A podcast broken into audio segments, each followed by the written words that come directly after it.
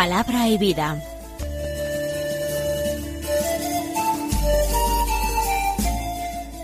Con el padre Manuel Horta, desde Sevilla. En el nombre del Padre y del Hijo y del Espíritu Santo. Amén. Alabados sean Jesús y María. Muy buenos días. Mis queridos hermanos, comenzamos en este momento una nueva emisión del programa Palabra y Vida en las ondas de la radio de la Virgen, de Radio María. Estamos en Cuaresma, estamos en la primera semana de Cuaresma y es viernes, el día más penitencial de la semana. Un viernes que es 3 de marzo. Vamos a escuchar la palabra de Dios.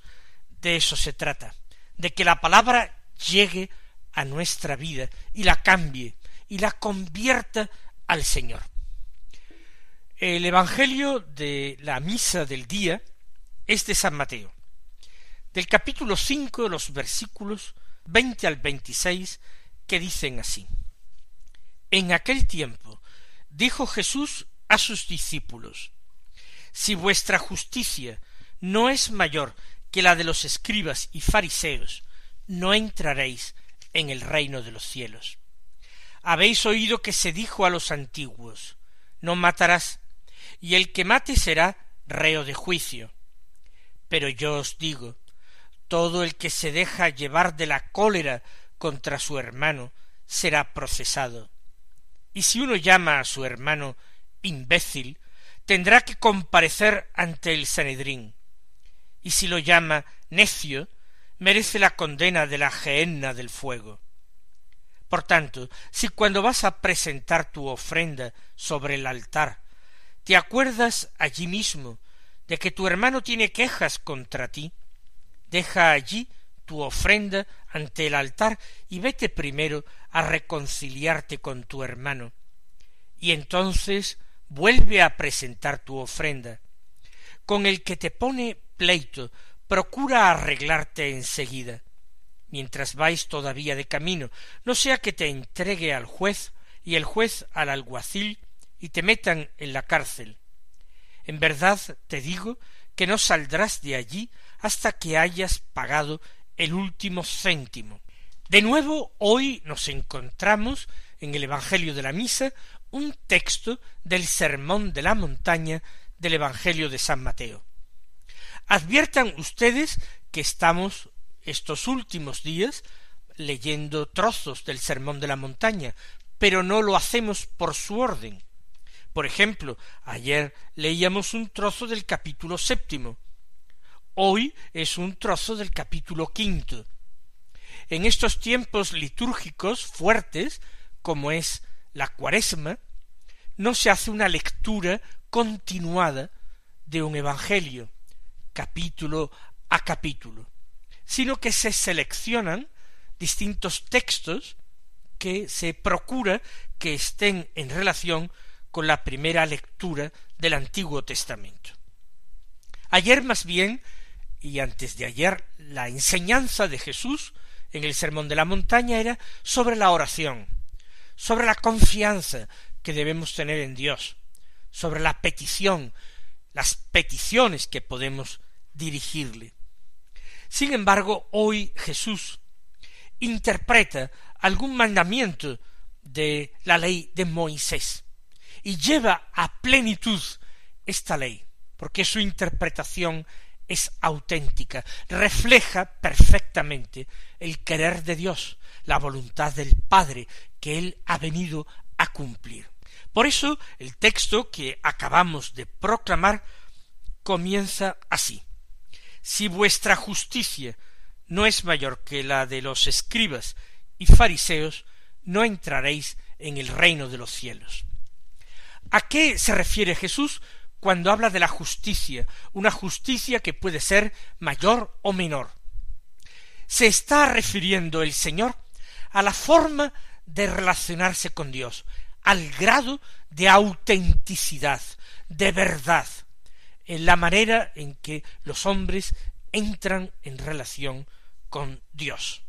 hay una forma de relacionarse con Dios que Jesús censura, no solamente en este texto que escuchamos, sino que a lo largo de todo el Evangelio dirige contra él críticas muy fuertes.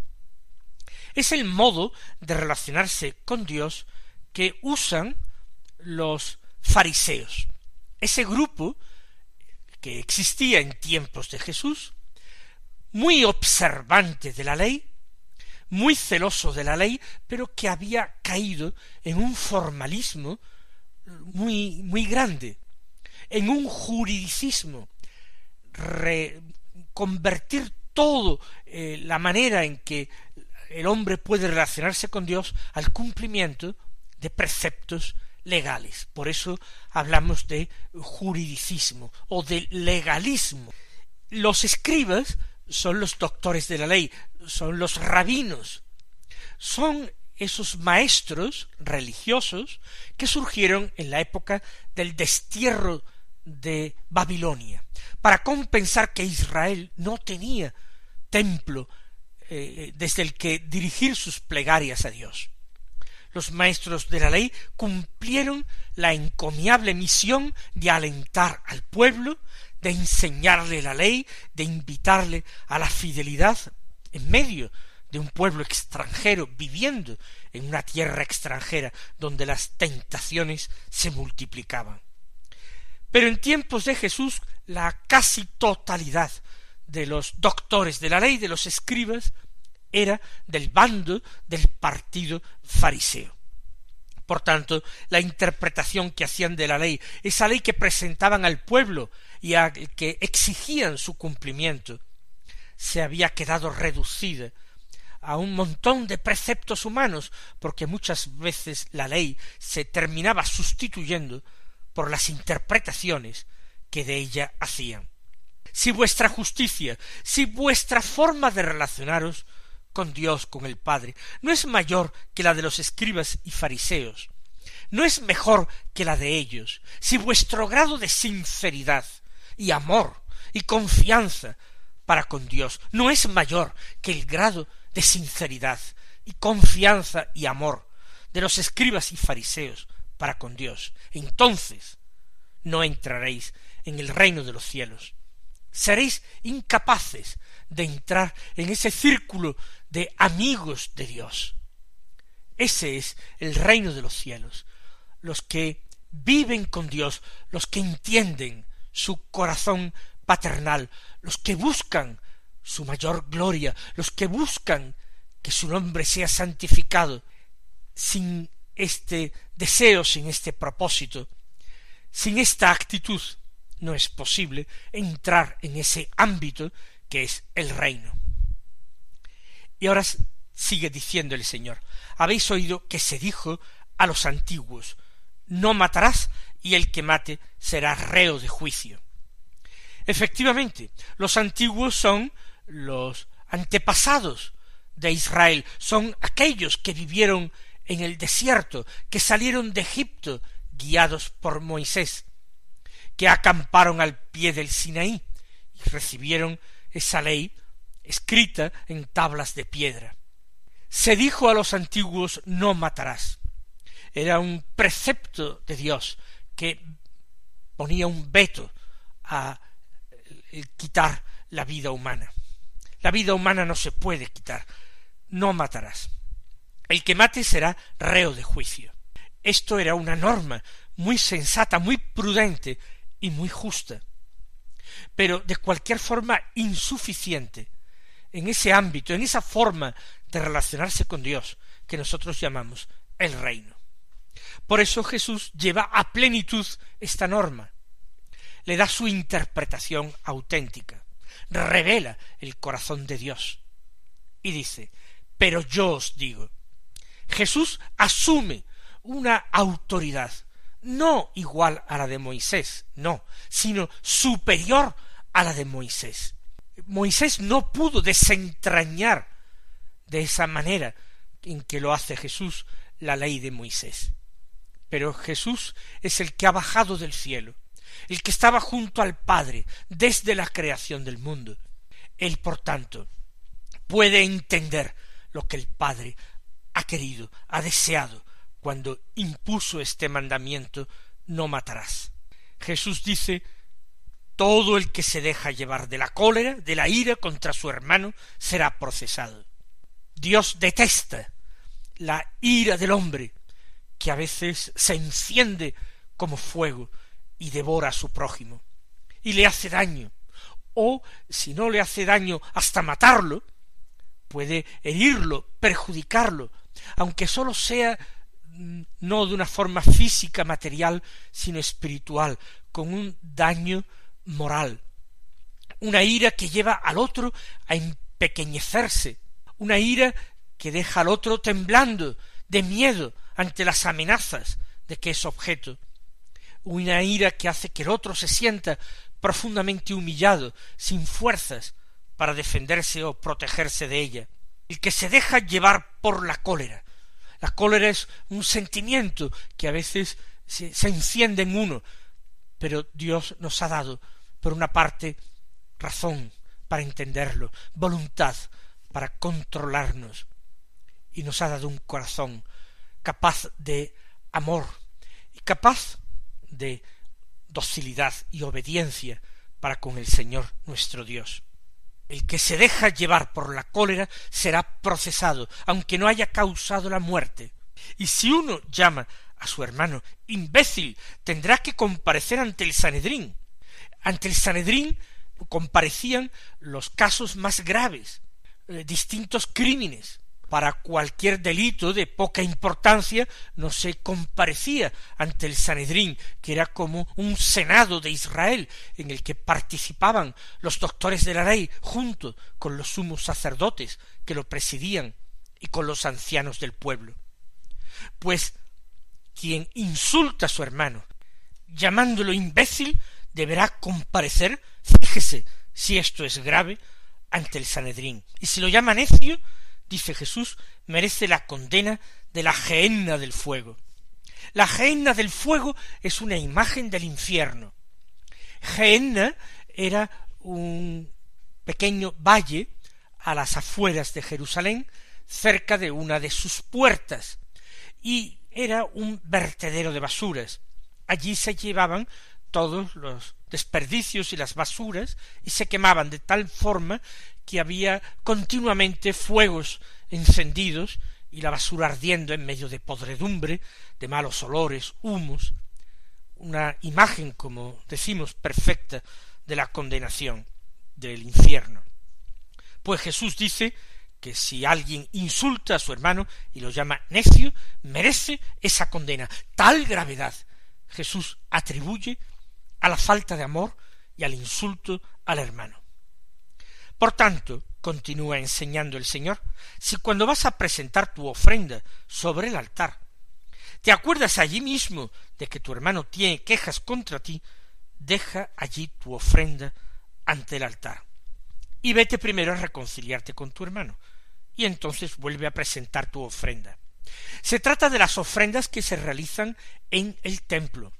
Estamos hablando de los sacrificios de la antigua alianza, que se ofrecían regularmente en el templo de Jerusalén. Y Jesús quiere devolver al culto su primitiva pureza.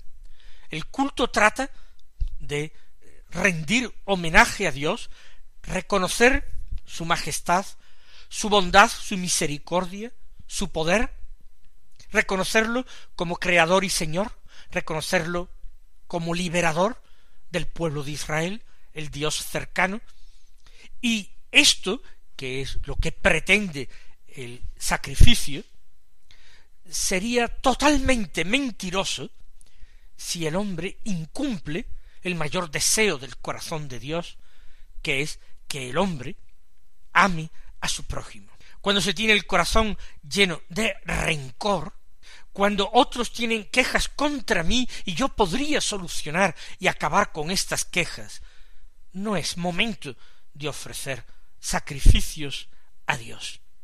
Mejor lo otro. Por eso le dice Jesús, deja tu ofrenda. No que la ofrenda esté mal, pero primero reconcíliate con tu hermano. Pídele perdón.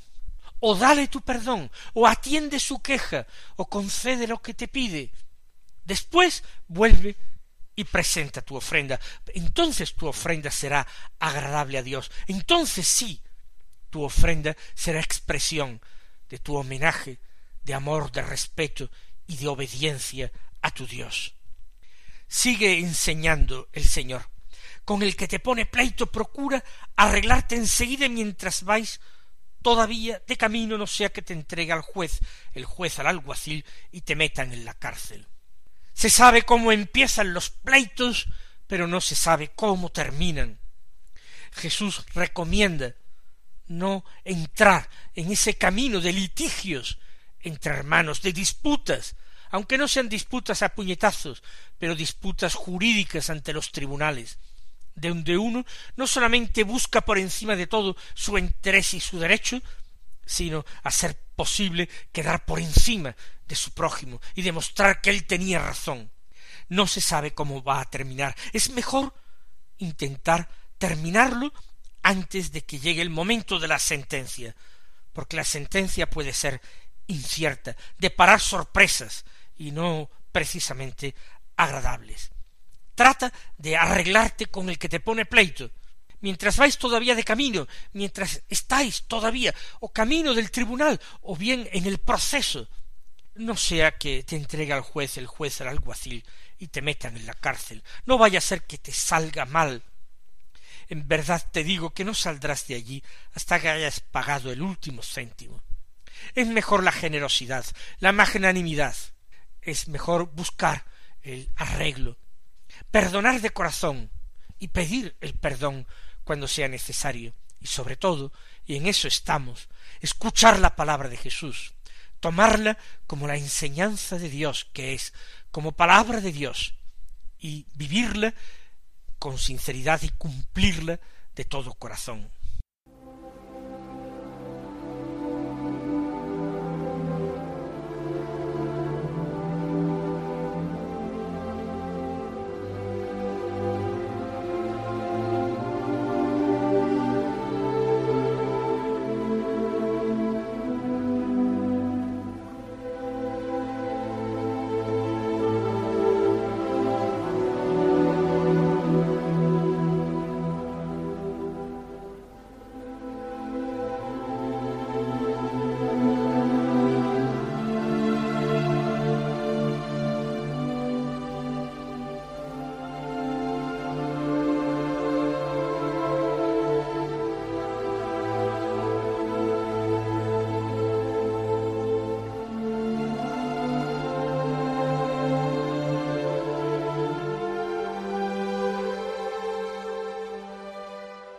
La primera lectura de la misa, lectura del Antiguo Testamento, es de la profecía de Ezequiel, el capítulo dieciocho, los versículos veintiuno al veintiocho, que dicen así Esto dice el Señor Dios si el malvado se convierte de todos los pecados cometidos y observa todos mis preceptos, practica el derecho y la justicia, ciertamente vivirá y no morirá no se tendrán en cuenta los delitos cometidos. Por la justicia que ha practicado, vivirá. ¿Acaso quiero yo la muerte del malvado, oráculo del Señor, Dios, y no que se convierta de su conducta y viva? Si el inocente se aparte de su inocencia y comete maldades como las acciones detestables del malvado, ¿acaso podrá vivir? No se tendrán en cuenta sus obras justas. Por el mal que hizo y por el pecado cometido morirá. Insistís, no es justo el proceder del Señor. Escuchad, casa de Israel. ¿Es injusto mi proceder? ¿No es más bien vuestro proceder el que es injusto? Cuando el inocente se aparte de su inocencia comete la maldad y muere, muere por la maldad que cometió. Y cuando el malvado se convierte de la maldad que hizo y practica el derecho y la justicia, él salva su propia vida. Si recapacita y se convierte de los delitos cometidos, ciertamente vivirá y no morirá. Estas palabras de Dios a través del profeta Ezequiel en el Antiguo Testamento son palabras que nos llenan a nosotros de consuelo y de esperanza. Porque en presencia de Dios todos somos pecadores, todos tenemos de qué arrepentirnos y de qué avergonzarnos. A todos nos gustaría reescribir uno o muchos capítulos de nuestra propia vida. Sin embargo, Dios no tiene en cuenta el pasado. Dios tiene en cuenta el presente y el futuro que nosotros deseamos vivir. Y la voluntad del Señor es una voluntad de salvación. Él no nos ha creado para la condena, no nos ha convertido en hijos de la cólera. Dios nos ha creado para la felicidad y para la vida. Y el mismo Dios reivindica esto, diciendo ¿Acaso quiero yo la muerte del malvado, oráculo del Señor Dios, y no que se convierta de su conducta y viva? Este es el deseo de Dios, el gran deseo de Dios, que nos convirtamos para que podamos vivir, que no busquemos nuestra propia ruina, que no actuemos y trabajemos en nuestra propia destrucción, porque Él nos ama, porque Él no es indiferente a nuestro destino. Él no quiere la muerte del malvado, quiere la conversión del malvado. No basta decir yo en mi vida pasada vivido de una forma intachable, impecable, virtuosa. Si me he volcado ahora hacia el pecado, de nada sirve pasado bueno si acaso para recordarlo y desear volver sobre los propios pasos. En cambio, el que ha llevado una vida pecadora y malvada, si se arrepiente, si recapacita, entonces practica el derecho y la justicia y salva su propia vida. Hay que recapacitar, por tanto, eso dice Dios, y Él nos ha dado varias cosas imprescindibles para ello. Nos ha dado razón, capacidad de entrar en nosotros mismos, de pensar, de calcular, de comparar. Nos ha dado voluntad, capacidad para decidir, para elegir.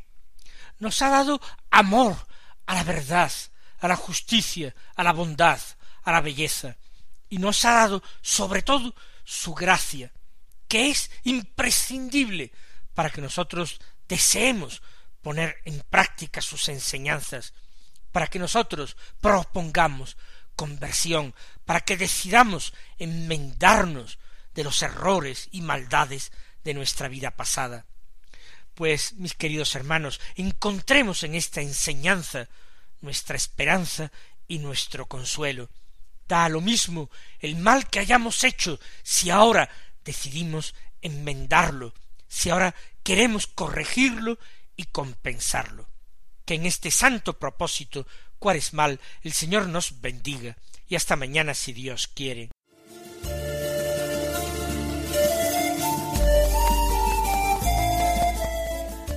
Concluye Palabra y Vida, un programa dirigido desde Sevilla por el Padre Manuel Horta.